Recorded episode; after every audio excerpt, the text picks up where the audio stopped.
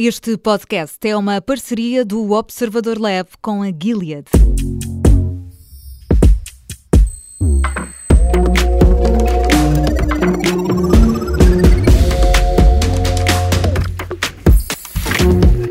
Continuamos a falar de terapias celulares e da forma como podem, de forma inovadora, ajudar no tratamento de algumas doenças oncológicas. No episódio anterior, já disponível em podcast e no site do Observador, falámos de linfomas, uma das doenças que pode tirar partido deste tipo de terapia. E hoje continuamos a falar do tema e dos desafios que enfrentam os doentes com este tipo de cancro. E para isso temos connosco o Dr. Manuel Abcacis, é presidente da Associação Portuguesa contra a Leucemia. Doutor, bem-vindo, obrigada pela disponibilidade. Muito obrigado. E pergunto-lhe o linfoma é um tipo de, de cancro que, que, afeta as células responsáveis por proteger o corpo das infecções e, e doenças. Como é que normalmente os doentes encaram este, este diagnóstico? Bem, eh, em geral encaram o diagnóstico com preocupação, obviamente, porque quando vêm ter com com um especialista em doenças de sangue, um hematologista, eh, que é o meu caso, eh, as pessoas vêm porque eh, há uma suspeita de que algo pode não estar bem e aquela grande preocupação é saber se tem ou não tem uma doença maligna, afinal de contas, porque na realidade o linfoma é uma doença oncológica. E o que é importante que as pessoas saibam é que há eh, uma variedade muito grande de linfomas eh, com comportamentos clínicos e prognóstico eh, bastante diferentes. Portanto, isso, tudo isto depois tem que ser explicado tranquilamente aos doentes. Claro que sim, porque o cenário à partida, claro, é bastante assustador quando recebem esse diagnóstico. Portanto, doutor, estes doentes necessitam de um acompanhamento eh, muito próximo. Portanto, qual é a importância que deve ser dada ao papel do cuidador, das pessoas que vão rodeando este, este doente? É, é, é um, papel, é um papel que eu acho que é, que é crucial. Porquê? Porque eh, a maior parte dos doentes, são mesmo a totalidade das pessoas que vêm ter connosco, estão eh, emocionalmente, psicologicamente fragilizadas com um, diagnóstico de uma situação que lhes parece, e muitas vezes é pouco agradável, não é?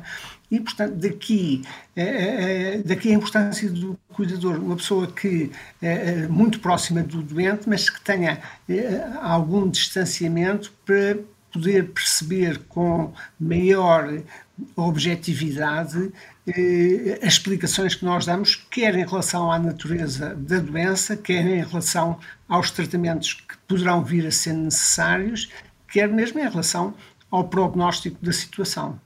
E no que diz respeito também à, à, gestão do tratamento, como é que as equipas eh, médicas, os profissionais de saúde se organizam no dia a dia para também acompanhar estes, estes casos e também já agora eh, a família, os cuidadores eh, destes doentes? Pois, sabe que a maior parte. Primeiro é preciso dizer que nem sempre um diagnóstico de linfoma significa que a pessoa precise fazer tratamento de imediato porque há linfomas que são de uma evolução muito indolente e podem eh, passar vários anos sem necessitar de fazer tratamento. tratamento. Uhum. Bem, para aqueles que necessitam de fazer tratamento, esse tratamento, hoje em dia, na maioria dos casos, é baseado naquilo que nós chamamos imunoquimioterapia, eh, que é uma conjugação de um protocolo de quimioterapia convencional associado a uma arma de imunoterapia, neste caso, na maior parte dos casos, um anticorpo monoclonal. Eh, estes tratamentos são repetidos eh, em intervalos regulares, por um número de tratamentos que é geral entre os 6 e os 8 tratamentos, não é? E Posteriormente, é necessário, obviamente, um acompanhamento. Na maior parte dos casos, estes tratamentos são feitos em ambulatório, quer dizer, o doente não necessita de ficar internado no hospital, uhum. são feitos em, daquilo que nós chamamos em regime de hospital de dia. Ou seja, o doente vem, eh, faz, permanece umas horas eh, eh, no hospital para fazer a terapêutica e depois regressa à casa, não é? Isto eh, implica, além de uma vigilância regular, também análises feitas regularmente, porque, eh, por vezes, eh, devido aos efeitos secundários da própria quimioterapia, pode ser necessário adiar por uns dias um tratamento e isso é determinado pelos resultados das análises que o doente faz eh, eh, imediatamente antes do ciclo seguinte. E este tipo de acompanhamento é feito por equipas que são multidisciplinares, que têm aqui também psicólogos, nutricionistas. Em que ponto é que estamos em, em Portugal? Esta é uma realidade que, que no terreno está, está fixada e que bons exemplos é que temos também noutros uh, países, Dr. Manuel Cassis? Em relação, em relação à, à realidade, eu posso lhe falar eh, eh, pela minha experiência no IPO de Lisboa. Uh, que é o, o, hospital onde eu trabalhei até há muito pouco tempo, não é? Em que de facto os nossos doentes são acompanhados por uma, por uma, equipa médica e de enfermagem, e aqui o papel, o papel, não quero mais realçar o papel da equipa de enfermagem, porque de facto eh, eh, são os enfermeiros ou as enfermeiras que estão em contacto eh, mais frequente e mais próximo com os doentes e que muitas vezes se apercebem de algum, algumas singularidades de cada caso que o médico pode não, não, não, não, não se aperceber. Exatamente. Uh, além disso, uh, o, o, acompanhamento psicológico é, é, muito importante. Não, não é que toda a gente precise dele, não é? Há muitos estudantes que, com, com, por si próprios ou com o apoio do cuidador e, e, e com uma boa relação com a equipa clínica, uh, não, não, necessitam de, de, acompanhamento psicológico. Mas muitos outros haverá em que isso é necessário e, e, benéfico e importante, e mesmo, por vezes, até a intervenção de, de, de um médico psiquiatra, no sentido de o doente ser medicado para reduzir a ansiedade, combater ou, ou tratar uma depressão que eventualmente se possa ter instalado.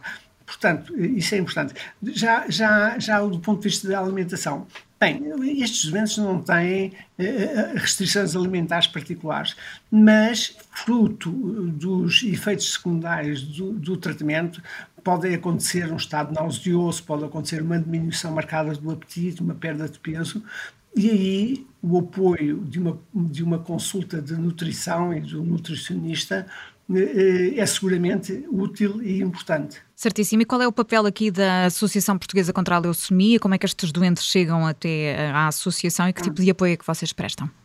Olha, eh, a Associação Portuguesa contra a Leucemia eh, surgiu precisamente da necessidade sentida por um grupo de doentes e médicos do IPO, já lá vão quase 20 anos, se de início foi muito vocacionada para a área da transplantação de medula óssea eh, e das leucémias agudas, que são, afinal de contas, a, a, a, patologia ou a doença que é com mais frequência submetida a transplante de medula óssea, depois o âmbito da associação vai-se alargar para passar a incluir todas aquelas doenças do sangue que têm características oncológicas, entre elas, obviamente, os linfomas, não é?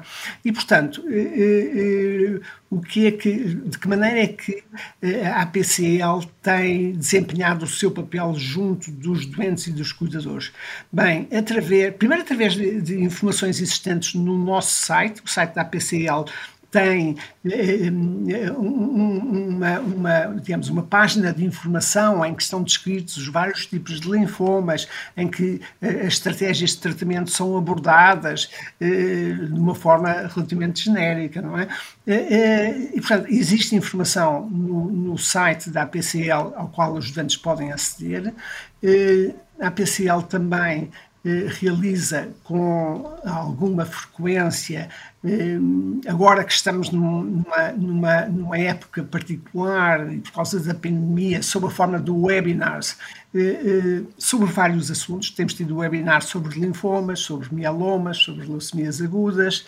É, afinal de contas, a intervenção que a APCL tem tido como contribuição para um tratamento, eu diria, holístico desta situação, destes nossos doentes hemato-oncológicos. Já agora deixo também o site apcl.pt, é bastante fácil. E já agora, Dr. Manuel Bocacires, nós, enfim, neste podcast falamos muito das questões inovadoras, dos tratamentos inovadores deste tipo de, de doenças. Falamos, por exemplo, da terapia celular CAR-T. Como é que uh, a APCL olha para estes avanços no tratamento dos linfomas uh, e como é que podem os doentes encarar a doença também com estes tratamentos uh, em jogo, com, com maior esperança, porque muito mudou há 20 anos, não é? A APCL já, já existe há 20 anos, muito mudou no tratamento deste, destas doenças. Completamente, completamente, sem dúvida. Sem dúvida. Nós, eh, como eu disse, eh, o tratamento hoje em dia é baseado em imunoquimioterapia, mas, mas estão abertas as portas para novas estratégias de tratamento, eh, entre elas as chamadas terapias celulares, que são, talvez, na área dos linfomas mais conhecidas por tratamentos com células CAR-T, eh, que não são mais do que os linfócitos dos próprios doentes que são reeducados no laboratório de modo a reconhecerem as células do linfoma como células estranhas eh, e eh, cumprirem o seu papel, que é, afinal de contas, levar à sua eliminação. É, este tipo de estratégias eh, tem sido, tem, sido fruto de numerosos ensaios clínicos eh, e até estudos em, vida, em vida real. Eh, está disponível em Portugal desde 2019, portanto, nós temos eh, vários doentes, algumas dezenas de doentes já tratados com, com, com células CAR-T, não é? Eh, eh, e os resultados são muito interessantes, são, são sobretudo porquê? Sobretudo porque são, têm sido aplicados em doentes com situações muito complicadas, portanto, resistentes ou refratários a outros tratamentos, inclusive a alguns doentes que recaíram depois de um transplante de medula, para os quais a, eh, a, eh, a utilização de células CAR-T eh, é, é, é, uma esperança, é uma esperança de cura. Não será para a totalidade dos doentes, mas para uma percentagem de casos que ronda os 40% a 50%, oferece de facto uma probabilidade real de cura, o que até há muito pouco tempo era absolutamente impensável poderá ser aqui um, um, avanço no tratamento muito, muito importante. No próximo episódio vamos continuar a explorar o tema da terapia solar e a compreender o que são exatamente células eh, T e de que forma são alteradas para combater algumas doenças oncológicas. Connosco vai estar Bruno Silva Santos, é professor e investigador do Instituto de Medicina Molecular.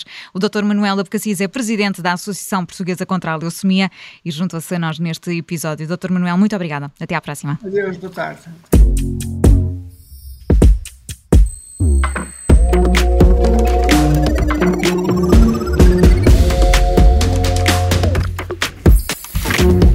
Este podcast é uma parceria do Observador Lab com a Gilead.